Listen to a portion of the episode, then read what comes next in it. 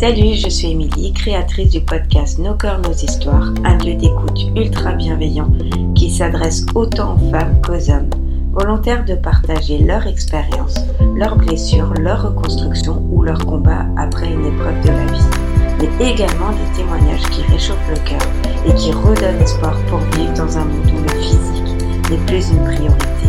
J'ai créé ce podcast dans l'idée de donner de la voix à celles et ceux qui en ressentent le besoin mais également pour libérer la parole sur des sujets souvent tabous, parfois interdits, mais ô combien nécessaires pour soigner des mots en y posant des mots.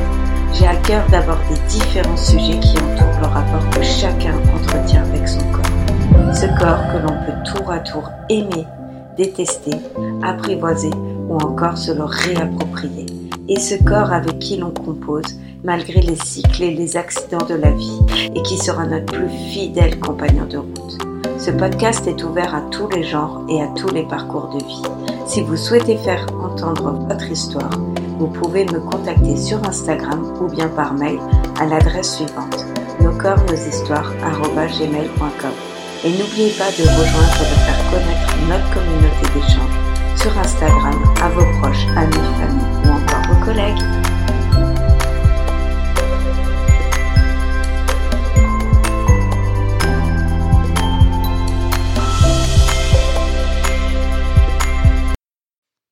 Aujourd'hui, j'ai l'honneur de recevoir Maëva pour aborder le thème de l'anxiété. Salut Maëva, merci d'avoir accepté de prendre la parole sur le sujet. Peux-tu te présenter en quelques mots et nous expliquer ce qui t'a amené à vouloir partager ton histoire avec nos auditeurs? Euh, Merci à toi de m'avoir reçu déjà. Donc, euh, moi, c'est Maëva, j'ai euh, tout juste 20 ans et j'ai choisi de partager ceci pour euh, essayer d'aider les personnes qui pourraient vivre, vivre de l'anxiété. Ok. Et à quel âge euh, tu as commencé à avoir euh, des moments où tu as senti que tu étais plus anxieuse que d'autres? Alors ça a commencé quand j'étais très jeune, j'avais 7-8 ans. Ok. Et en fait j'avais des terreurs nocturnes, donc vraiment rien que dormir en fait ça, ça m'angoissait. J'arrivais pas à contrôler euh, bah, ma peur, mon stress, et euh, j'ai commencé à avoir un spécialiste à cet âge-là, du coup. Et du coup, ça a duré euh, combien de temps tes terreurs nocturnes? Ça a duré jusqu'à l'entrée au collège, du coup. Ok, ah ouais Ouais, ça a duré 3-4 ans quand même. Et du coup, tu faisais des cauchemars pendant ces terreurs nocturnes? Je faisais des cauchemars, oui, et euh, même en fait, je ressassais tellement de choses avant de dormir, ça m'empêchait de, pouvoir euh, me reposer tranquillement. Quoi. Donc euh, pour toi, ton cerveau s'arrêtait jamais? C'est ça, oui. Il réfléchissait tout le temps, toutes les nuits? Oui, et même au moment de l'endormissement surtout, quoi.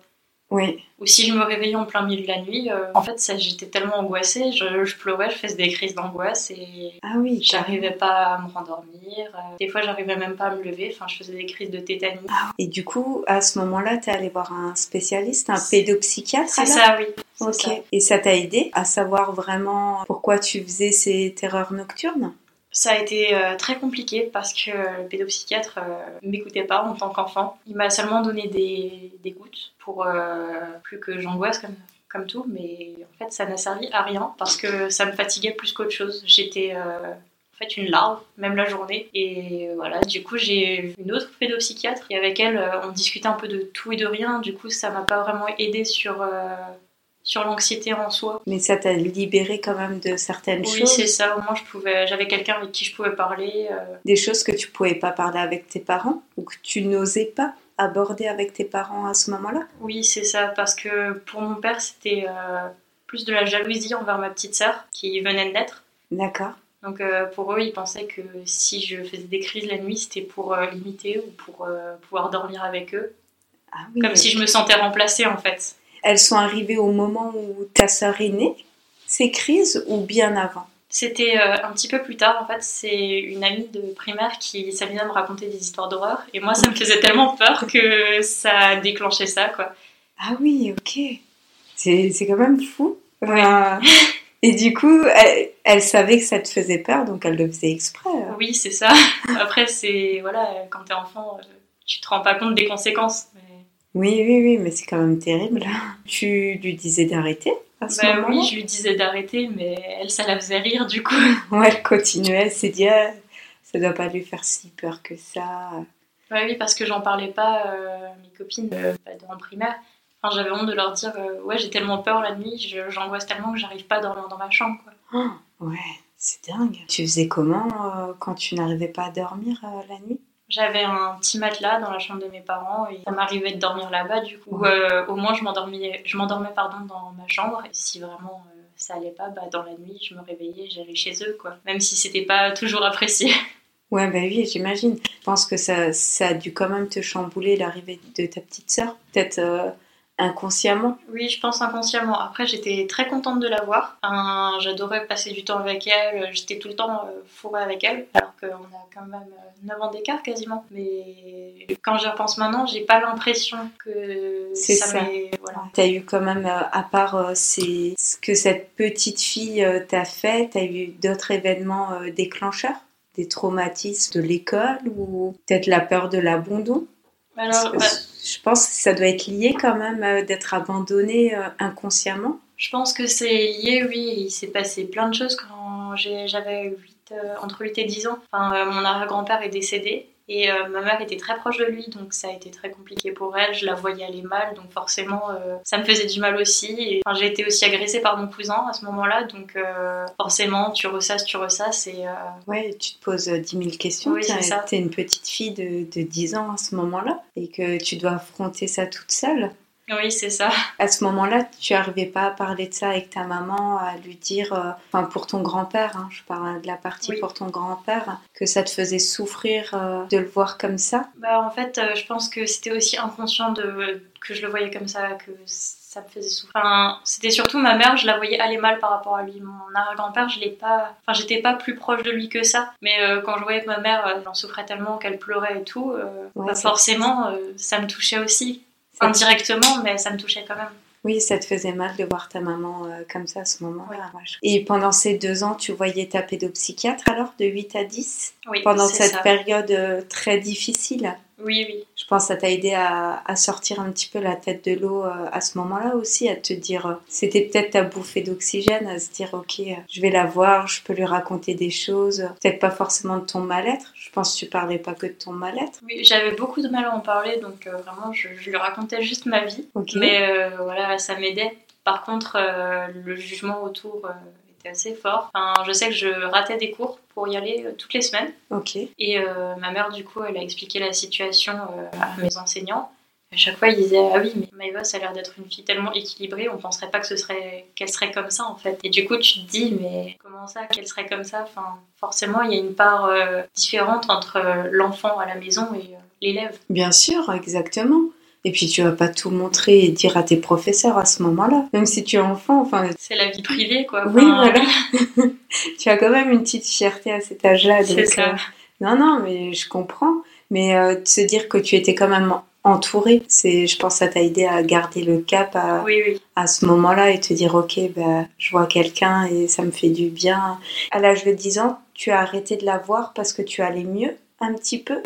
Ou c'est parce que il y a eu d'autres événements, tu t'es dit on arrête de, de la voir? C'est surtout qu'au bout d'un moment, ça, ça servait plus à rien. Enfin, pour l'anxiété, ça, ça m'aidait pas plus que ça. Et euh, quand même, c'était un certain coût aussi. Ouais. Et mes parents pouvaient pas euh, le, le payer. Quoi. Ok, ouais, c'était plus un côté financier. Oui, euh, aussi. C'est pas remboursé par la Sécu, euh, le pédopsychiatre? Non Entièrement, il me semble.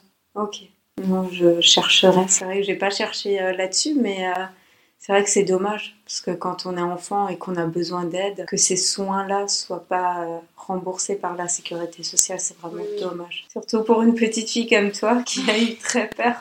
Et du coup, la partie avec ton cousin, tu l'as mis de côté complètement à ce moment-là et tu t'es concentré sur autre chose? En fait, j'ai carrément fait de l'amnésie par rapport à ça. Ouais. Il y a des souvenirs qui sont revenus très récemment seulement, quand j'ai enfin décidé d'en parler à ma mère. Et je lui en ai parlé, enfin, j'avais 18 ans, quoi. Donc euh, c'était euh, plus de 8 ans après. euh, J'arrivais pas à en parler, pourtant je le ressassais, Ouais. mais c'était impossible de poser des mots là-dessus. Tu l'as complètement mis de côté et Et quand t'es- enfin, quand t'as 10 ans, tu te rends pas compte forcément euh, de la gravité de la situation, quoi. Ah oui, non, mais clairement, on est d'accord. C'est que en grandissant, quand notre corps change et qu'on devient une jeune femme, qu'on se dit, bah, il y a certains gestes qui sont pas normaux.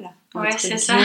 On arrive à l'entrée du collège. Comment toi, tu vis euh, ce changement euh, d'établissement Parce que quelqu'un qui vit d'anxiété, euh, c'est compliqué de changer d'établissement scolaire, bah, d'atterrir chez les grands. alors euh, le tout début de la sixième, c'était assez compliqué parce que euh, j'étais avec aucune de mes copines de primaire. Je connaissais personne de chez personne dans la classe. Donc pour aller vers les autres, vraiment, allez Maëva, lance-toi quoi. Mais des fois, bah, l'anxiété était plus forte que ça, donc je faisais pas aller vers d'autres personnes. Ok. Et au final, je me suis, j'ai réussi à me forger mon petit groupe.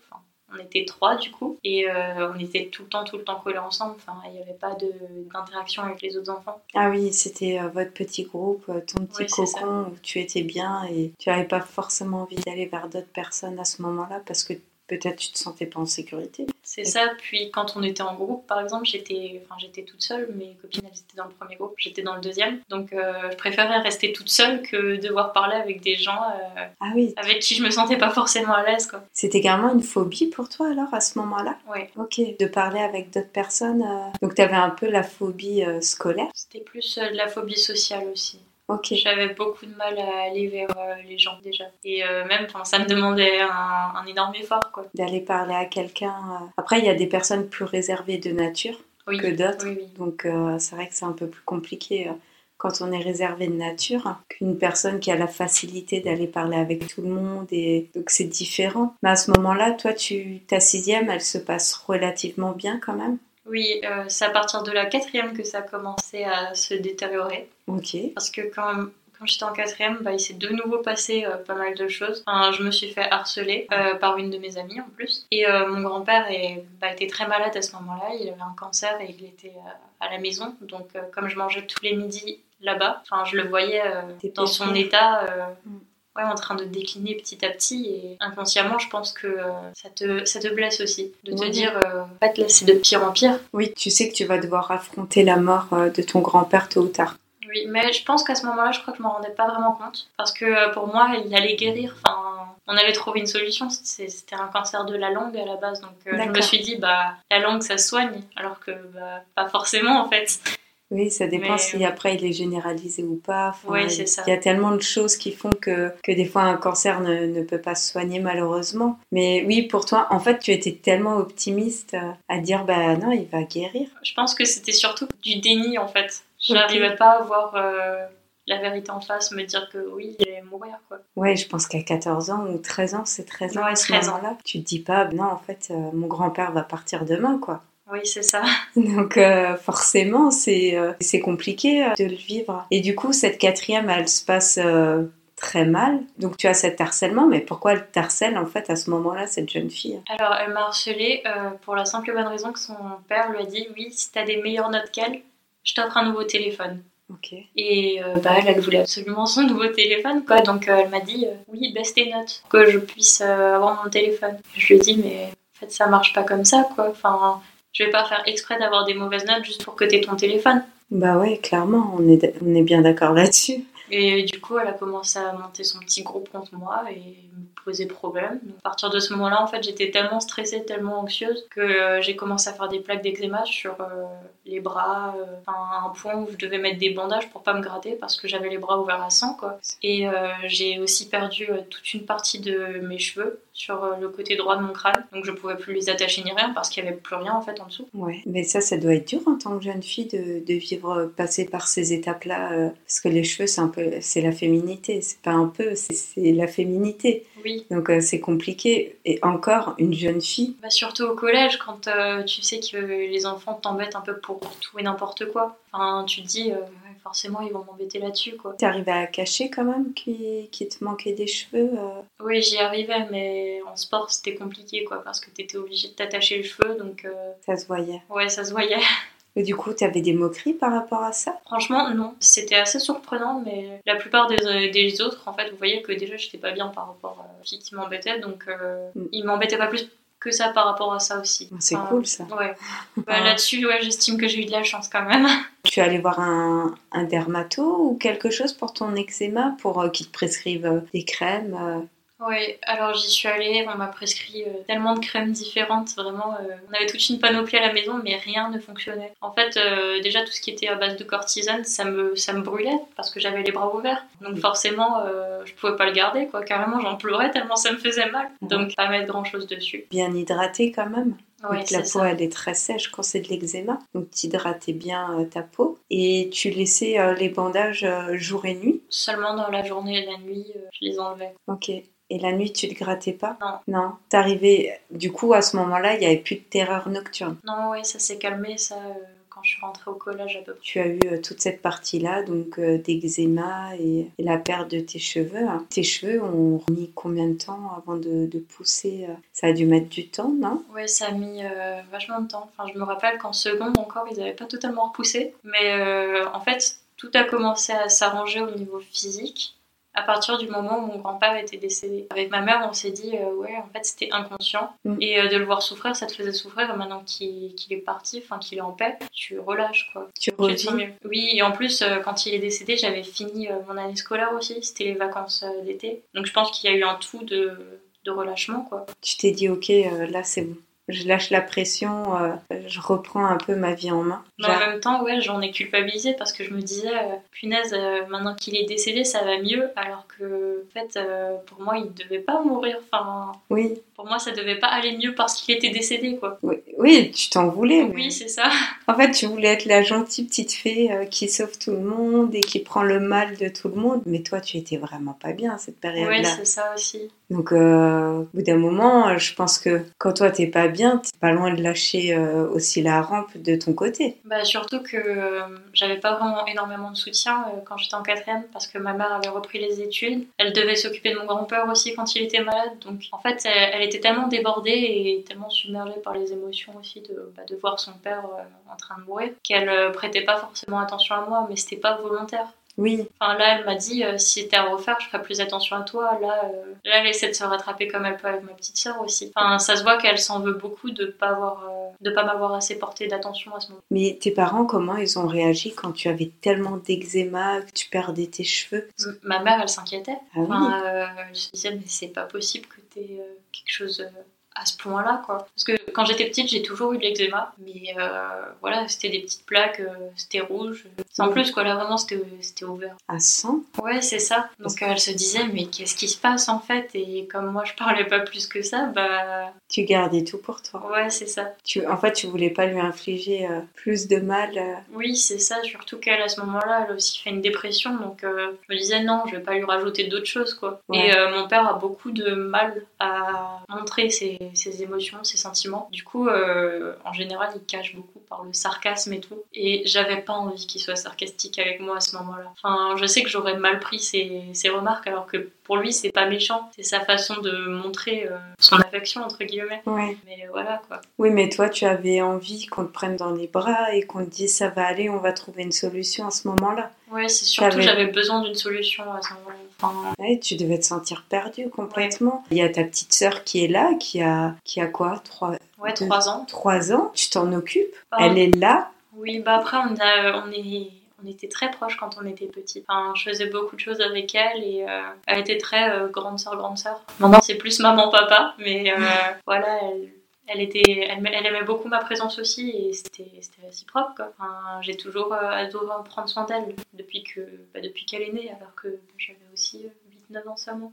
Oui, ça t'a aidé quand même un petit peu à tenir euh, le cap? Oui, oui, surtout qu'elle euh, était euh, une forte tête aussi quand elle était petite, parce qu'une fois, je suis rentrée du collège en pleurant, et j'ai dit à ma mère, ouais, mais là, j'en peux plus, en fait, elle, elle, elle m'embête. Mais pour elle, c'était des chamailleries, elle s'en rendait pas compte forcément, ma mère. Oui. Et ma petite sœur, du haut de ses 3-4 ans, elle, elle a pris un couteau dans le tiroir, elle a ouvert la porte d'entrée, elle est sortie, et ma mère lui a demandé, mais qu'est-ce que tu fais? Et euh, elle a dit, bah, je vais tuer la copine à Maïva qui l'embête. Je sais pas si c'est chou ou psychopathe, mais c'est mignon. bah, ça l'énervait de, de me voir comme ça aussi, donc je me dis, au moins, elle a voulu me protéger, c'est mignon, quoi. Oui, mais- non, c'est mignon. Je pense que ça devait quand même la, la faire souffrir euh, de te voir mal. Enfin, Oui. Quand on, on est proche de ses frères et sœurs, de, de voir un qui rentre et qui n'est pas bien. Ton eczéma, pendant les vacances euh, scolaires, ça s'est arrêté, ça a diminué? Ouais, ça a diminué. L'entrée en troisième, ça a repris ou plus rien Alors ça a repris, mais euh, moins fort. beaucoup moins fort. Ça, ça restait les plaques que j'avais quand j'étais petite, D'accord. pas à ce point-là. Donc euh, c'est tant mieux. Donc Ouais, en fait c'est ton année de quatrième qui a été la plus dure. Oui. euh, donc tu fais tes années scolaires. Le lycée se passe bien aussi? Oui, le lycée, ça s'est plutôt bien passé aussi. Le lycée, tu rencontres de nouvelles personnes à ce moment-là? Oui, oui, oui. Donc euh, c'est bien. Tu arrives quand même à te, à te faire d'autres amis. Alors en seconde, c'était super compliqué parce que j'étais dans la classe de ma meilleure amie de l'époque. D'accord. Et euh, les deux, on n'était pas forcément super sociables à ce moment-là. Donc euh, on a un peu repéré une, une fille qui était un peu comme nous. Et voilà, c'était nouveau notre petit trio et tout. Mais en première, en fait, je suis arrivée dans une classe avec des gens bah, un peu comme moi.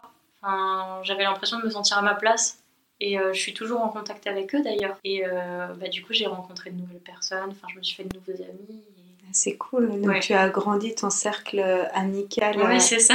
tu as réussi à vaincre ta peur et, euh, et aller voir euh, d'autres personnes. C'est un énorme pas. Oui, oui, oui. Parce que si tu étais toute seule, tu préférais rester toute seule au lieu de parler à, à des gens. Enfin, c'est énorme. Bah, surtout que là, c'était des personnes qui comprenaient euh, ce que c'était que l'anxiété euh, et euh, qui accordaient une grande importance à la santé mentale. Enfin, C'était des personnes qui ont aussi eu des problèmes au collège et tout. Et du coup, bah, on était entre nous, on se comprenait, quoi. Oui. Enfin, C'était pas euh, du jugement en mode euh, oui, t'exagères. Enfin, il y en a beaucoup qui sont là, qui te disent euh, oui, mais t'as pas à stresser pour ça, oui, euh, t'abuses de la situation. Non, mais là, t'es en train de nous pourrir notre soirée, mais en fait, tu fais pas exprès. Enfin, l'anxiété, ça se contrôle pas. Oui, c'est ce que j'allais dire. Oui, tu contrôles pas les moments où tu te sens pas bien. Bah, c'est ça. J'aimerais pourtant euh, parfois, mais c'est compliqué, quoi. Encore maintenant, hein, Oui. c'est compliqué. Mais euh, sachant que peut-être même un mot peut te faire euh, Bah, c'est ça, oui. basculer euh, dans ton anxiété. hein. Et surtout quand les personnes t'enfoncent comme ça, c'est tu te sens encore pire en fait. Tu culpabilises d'être comme ça, tu te dis mais pourquoi je suis pourquoi je suis comme ça en fait? Ouais, ouais. Enfin, Tu te dis que t'es pas normal, que t'es bizarre et Bah, tu as pas choisi de venir au monde avec de l'anxiété. Enfin, C'est ça. Au bout d'un moment. euh, le- mais c'est souvent le problème, c'est les gens qui bah, qui connaissent pas, qui ont jamais peut-être euh, vécu. Alors je pense qu'on a tous vécu dans nos vies des moments durs, mais je pense que c'est des personnes qui savent pas ce que c'est de vivre euh, des, des gros coups durs ou toi tu as enchaîné pendant quelques années. euh, alors espacé bien sûr, mais le traumatisme est toujours là. Oui. Tu l'oublieras pas. Comme ça, vivre des décès, vivre euh, une agression, vivre. euh, Enfin, ça touche. Donc forcément, euh, tu dois apprendre à vivre avec. Mais il y a des jours où, même pour nous, personnes qui ne souffront pas trop de d'anxiété, il y a des jours où on n'a pas envie. Il y a des jours Oui. où on n'est pas bien.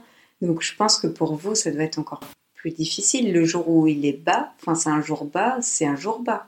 Bah, en fait en plus j'ai été diagnostiquée euh, hypersensible quand j'ai je sais pas si on peut appeler ça un diagnostic ou pas, mais euh, quand j'avais 15 ans. Et euh, bah, en fait, du coup, oui, je ressens toutes les émotions euh, fois 1000, quoi. C'est ah oui oui oui c'est Donc euh, en plus, euh, en plus de l'anxiété, enfin le stress, euh, je le ressens, c'est terrible quoi. Et ça doit être fatigant de vivre comme ça. Enfin, il y a des journées, ça doit être épuisant. C'est super fatigant aussi, enfin surtout après une crise d'angoisse quoi.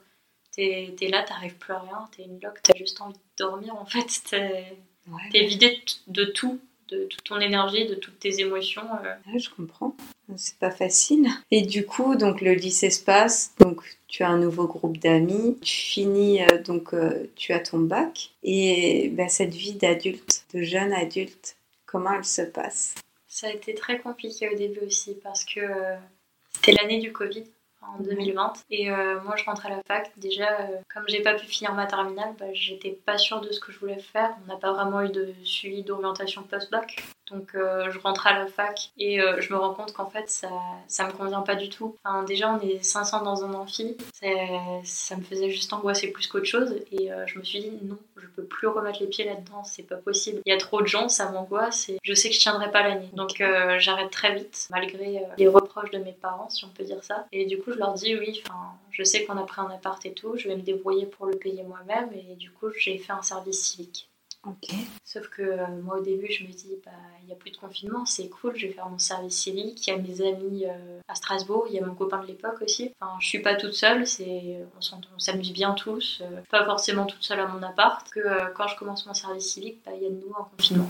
Et euh, du coup, tous mes amis qui sont à la fac, eux, ils rentrent chez leurs parents, comme ils ont les cours en distanciel. Bah, du coup, je me retrouve toute seule dans une ville que je connais pas, alors que j'ai pas 18 ans, quoi. Et du coup, avec l'anxiété et tout ça, déjà, je voyais plus personne à part mes collègues de travail. en plus, il y avait le, confinement et le couvre-feu à 18h, donc moi, je finissais à 17h, j'avais 40 minutes de trajet. J'avais quoi un quart d'heure pour faire mes courses et pour rentrer quoi. j'étais là, je faisais plus rien de mes journées à part travailler. Je voyais plus personne. Et tu rentrais pas les week-ends chez tes parents? Si je rentrais et heureusement. Euh, normalement j'avais pas le droit quoi, mais sur mes attestations de travail j'ai mis que j'habitais chez mes parents. D'accord. Pour euh, justement pouvoir euh, pour rentrer. Quoi. Ouais, bah oui, parce que c'est dur. Hein. Ouais. Donc tu t'es retrouvée toute seule. Ouais, je faisais, mais je faisais des crises d'angoisse à répétition à ce moment-là. Enfin, tous les soirs, de me retrouver seule dans mon appart, de savoir qu'il n'y avait personne dans la ville sur qui je pouvais compter au cas où, enfin, ça me faisait angoisser. Euh, des points, c'était terrible. Enfin, il y a un soir où j'ai appelé ma mère à 1h du matin, en pleurant et j'étais là, je suis, en fait, je suis couchée sur le sol, j'arrive plus à respirer, je ne peux pas me lever. Et elle me dit, mais appelle SOS médecin, un truc dans le genre. Et je lui ai dit, euh, mais j'ai pas envie de les déranger. et euh, là, maintenant, je me, je m'en rends compte, euh, c'est bête de penser ça, parce que c'est leur métier, quoi. Mais euh, sur le coup, en fait, j'avais envie de déranger personne. Peut-être la honte, non? Peut-être aussi, oui. Avoir peur qu'on te juge aussi? Oui, aussi, aussi. Alors que je pense que pendant les confinements, ça n'a pas été facile, surtout le deuxième. Le premier, on l'a tous accepté plus ou moins. On s'est dit, ok, ben, on va vivre avec. Mais le deuxième. Euh, le premier, ouais, j'étais chez mes parents aussi, donc euh, j'étais pas toute seule. Ouais. Enfin, il y avait ma sœur, euh, ma mère, comme elle est institutrice, elle était à la maison aussi. Enfin, voilà, j'étais pas toute seule. Oui, tu étais entourée. C'est ça. Là, te retrouver seule, tu faisais comment? Parce que tu devais être épuisée le lendemain pour aller travailler en faisant des crises d'angoisse toutes les nuits? Bah, au bout d'un moment, euh, en fait, après cette, euh, cette grosse crise, j'ai dit stop et euh, j'ai fait l'aller-retour pendant un mois à peu près de, bah, de chez moi à, Strasbourg, sauf que y en a pour deux heures de trajet le matin et le soir. Donc en tout, je faisais 4 heures de trajet par jour et c'était tout aussi épuisant. Et au final, bah, j'ai fini par faire une dépression. Ok. Donc à ce moment-là, j'ai arrêté le service civique aussi et je suis rentrée parce que bah, j'avais besoin de prendre du temps pour moi. Donc euh, on a rendu mon appartement et euh, j'ai passé pas mal de temps chez mes parents. D'autant plus que c'était une période compliquée parce que euh, j'étais avec un garçon qui, en avait un peu rien à foutre. des amis qui, mes amis qui étaient sur Strasbourg, c'était pas forcément les meilleures fréquentations que j'avais. Donc j'étais très focalisée sur eux alors qu'en fait bah, j'avais d'autres amis qui que je voyais beaucoup moins souvent, mais avec qui ça se passait quoi. Qui étaient présents pour toi bah, Par exemple, ceux euh, que j'ai rencontrés euh, en première terminale. Mais euh, comme la plupart avec qui je m'entends toujours très bien ne font plus leurs études au même endroit, c'est compliqué. C'est compliqué, ouais. Ouais, bah, j'imagine. Du coup, euh, tu faisais l'aller-retour, mais ça devait être épuisant. 4 heures de route. Euh. Oui, oui. Bah, après, en plus, j'ai euh, encore fait ça l'année d'après, pendant un mois, le temps que je trouve une colocation. Donc, je me levais à 4h, 4h30 tous les matins et je rentrais à 20h le soir. Enfin, vraiment, je n'avais plus de vie sociale. Bah oui, tu m'étonnes. Et puis les coûts, les frais. Ouais, c'est ça aussi. Tu allais en voiture? Non, je prenais le train. Ok. Ouais, enfin, ça reste quand même des coûts euh, en plus. Et du coup, tu, pour cette dépression, tu, es allé voir ton médecin? Non, non, parce que c'était encore une période où je n'arrivais pas à parler à qui que ce soit. Euh, pour moi, c'était juste inconcevable d'arriver à m'exprimer. Je suis allée voir une psychanalyste euh, qui connaît assez bien ma famille parce qu'elle suit ma mère et ma grand-mère. Et ma cousine y est allée aussi. et en fait, j'ai commencé à m'exprimer. Je lui ai dit oui, mais Là, par exemple, je m'inquiète pour ma cousine. Elle me dit euh, Oui, non, mais t'inquiète, elle est solide, euh, elle va encaisser, ça va aller pour elle. Là, en fait, je me suis juste refermée, j'étais là, plus jamais, plus jamais les psys, c'est non. Entre le pédopsychiatre que j'avais vu quand j'étais petite, qui, ne m'écoutait pas, qui disait à mes parents que je faisais du cinéma et qui euh, leur disait Bah, mettez-la en internat pour que ça s'arrange. Bah, et, elle, en fait, euh, j'ai fait un blocage sur les psys, du coup. Bah oui, tu devais être dégoûtée. Hein. Ouais. Parce que dire ça, quand même. Ouais, bah même, euh, je n'osais plus aller essayer euh, d'aller chez quelqu'un d'autre, quoi. Bah oui, j'imagine. Tu as fait comment? Parce qu'il faut bien te soigner au bout d'un moment si tu es pas bien.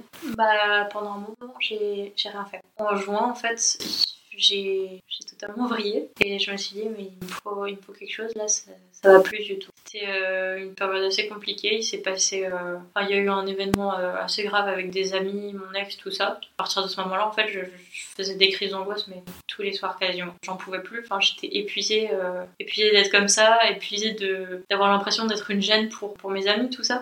Mm. Et j'étais là, il me faut quelque chose, enfin, je peux pas continuer euh, comme ça. Tu as eu ce déclic de se dire, euh, il me faut quelque chose Donc je suis allée euh, chez un médecin, enfin, pas mon médecin à moi, le médecin d'une amie qui est aussi sous traitement.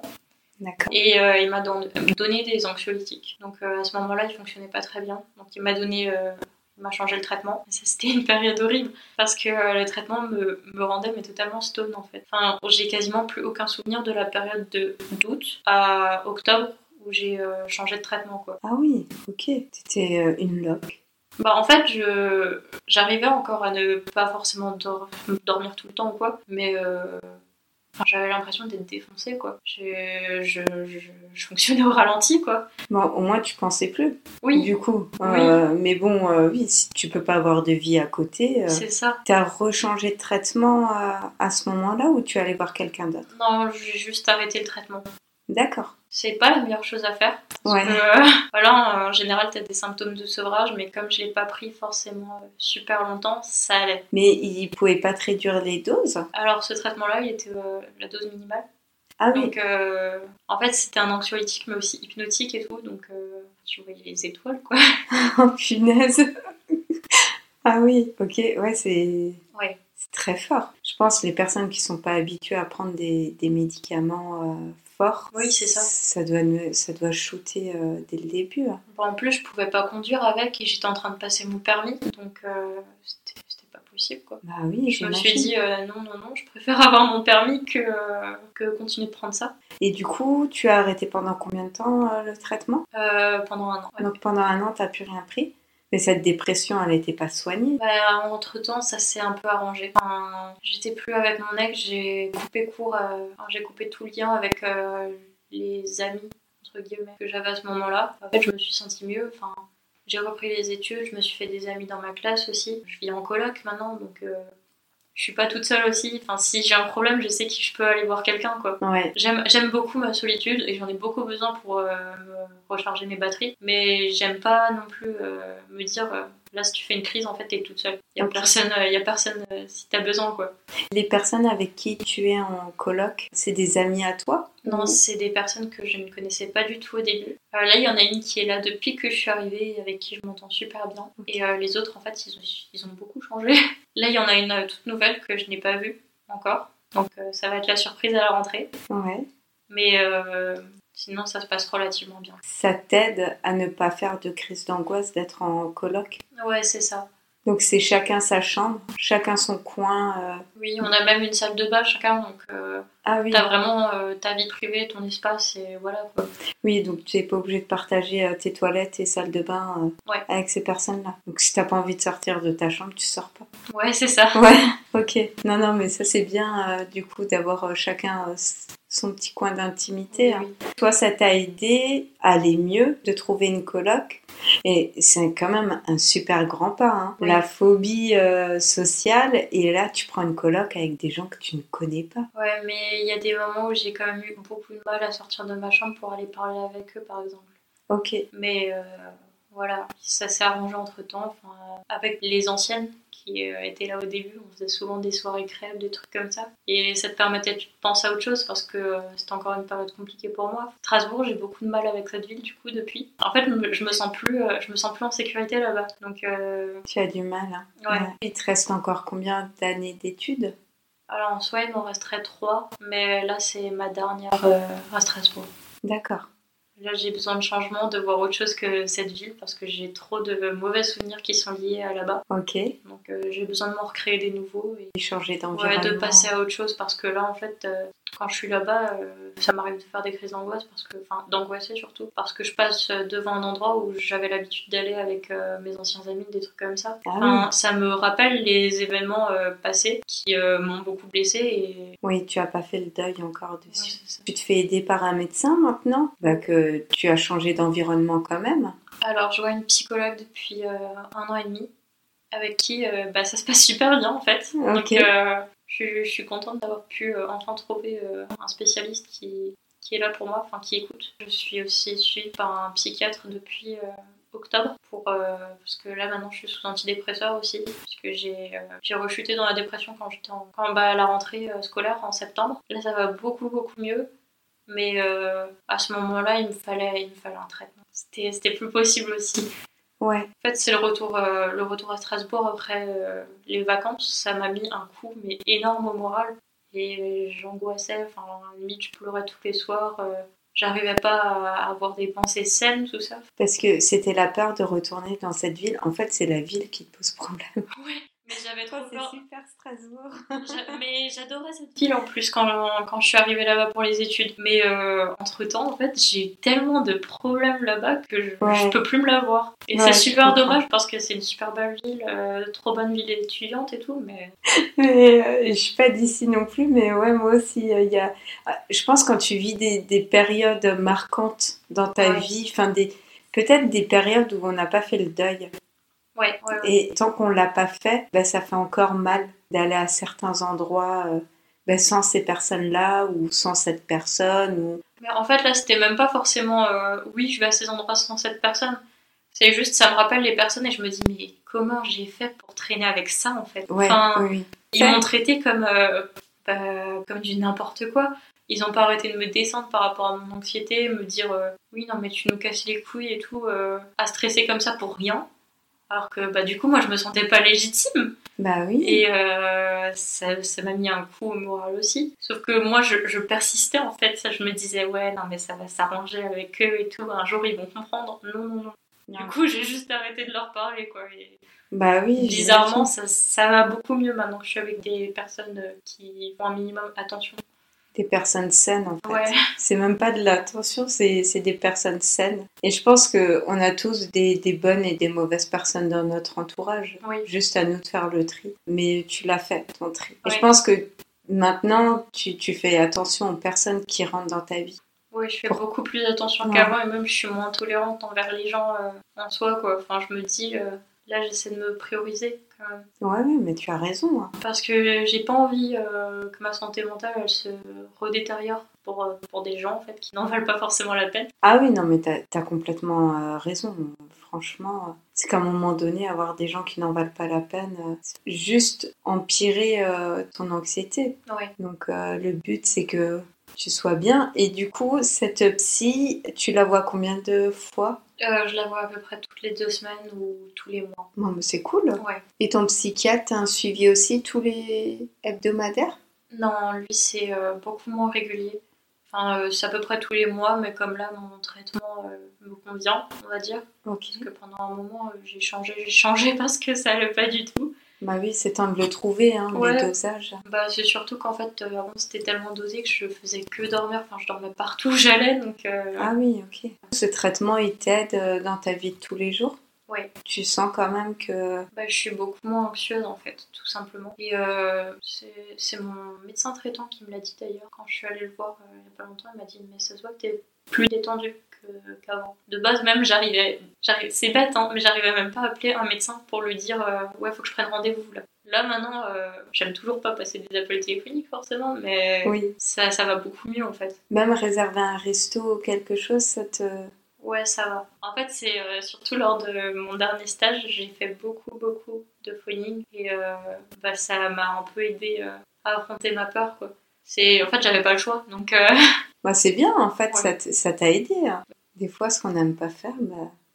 bon, c'est pas la partie qu'on préfère, on, est bien d'accord. Pour finir euh, sur euh, ces belles notes, tu as des conseils à donner si on a des jeunes ou des moins jeunes qui nous écoutent et qui, et qui vivent de l'anxiété, ou peut-être pour les mamans qui ont des enfants anxieux? Ce que toi, tu pourrais leur donner euh, comme petit conseil ou comme petite alerte aussi? Toi qui as vécu, je pense que ta maman n'a pas vu tes petits alertes, donc si toi, tu as des petits conseils, bah, seront les bienvenus. Bah, pour les personnes qui euh, vivent de, l'anxiété, je vous dirais plutôt de ne pas culpabiliser d'être comme vous êtes en fait. Vous l'avez pas choisi et vous êtes de belles personnes quand même. C'est mm. pas euh, c'est pas l'anxiété qui fait de vous quelqu'un de mauvais. Pourquoi il faut pas que vous laissiez euh, les autres personnes vous faire penser le contraire. Vous dites pas que chaque, chaque petit pas, c'est rien pour vous parce que la moindre petite amélioration, en fait, le moindre progrès que vous faites contre votre anxiété, bah, c'est génial, c'est quelque chose d'énorme en fait pour vous. Peut-être que pour les autres, bah, c'est rien. Moi, quand j'ai réussi à appeler, euh, par exemple, euh, quelqu'un pour téléphoner, c'était pour, pour certaines personnes, ils diraient ouais, bah, c'est rien, c'est normal. Alors que pour vous, c'est un pas énorme, donc soyez-en fiers. Dites-vous que bah, vous êtes en train de combattre votre anxiété en fait que c'est vous qui avez le dessus. Pour les personnes qui euh, ont quelqu'un dans leur entourage, bah, soyez à l'écoute, lui dites pas quoi faire ou quoi penser parce que bah, vous pouvez pas être dans sa tête, vous pouvez pas euh, imaginer ce qu'il ressent. Mais euh, demandez-lui plutôt de vous parler de comment c'est, parce que l'anxiété, ça se manifeste différemment selon les personnes. Je vous dirais plutôt de, de leur demander comment ils se sentent à ce moment-là et juste d'être à leur écoute, d'écouter euh, qu'ils ont à vous dire, ou même s'ils n'arrivent pas à parler ou quoi, d'être présent, d'être un soutien mental. Et euh, je voulais te dire bravo, bravo à toi, tu Merci. as fait un, chemin incroyable et euh, ça a été un honneur de pouvoir bah, faire ce podcast avec toi. Quand tu m'as dit j'aimerais bien le faire avec toi, ça m'a touché. Et je trouve ça cool qu'on en parle parce que bah, il y aura d'autres podcasts sur la santé mentale, mais d'autres thèmes. Mais on n'en parle pas assez de l'anxiété et du stress et de ce que ça peut engendrer euh, derrière. Donc euh, c'est toujours bien d'avoir un témoignage. Malgré que tu aies 20 ans, tu as eu tellement d'épreuves dans ta vie qui ont fait que ça a accentué cette anxiété. Mais pour toi, aujourd'hui, c'est une victoire. Oui, c'est ça. C'est ta plus belle victoire de pouvoir aller mieux, de vivre euh, en colocation. C'est un pas énorme. Bah, chaque étape de l'anxiété que j'affronte, en fait, pour moi, c'est bah, une victoire immense. Enfin, J'en suis super fière. Euh, là, euh, il y a un an, j'aurais pas du tout dit la même chose. Je me serais dit, bah, t'as encore tellement de chemin à parcourir, mais là, je me rends compte bah, déjà de tout ce que j'ai parcouru. Mais oui, je trouve, ça, je trouve ça fou. En tout cas, merci à toi, Maïva, d'avoir euh, accepté de témoigner. Merci d'avoir partagé ton histoire avec nos auditeurs. Je te souhaite euh, beaucoup, beaucoup, beaucoup de bonheur, surtout que tu te sentes mieux de jour en jour. Merci. Et j'ai pas peur pour toi. Et je te remercie en tout cas pour, euh, pour ton témoignage. merci à toi de m'avoir invité. C'était un grand plaisir.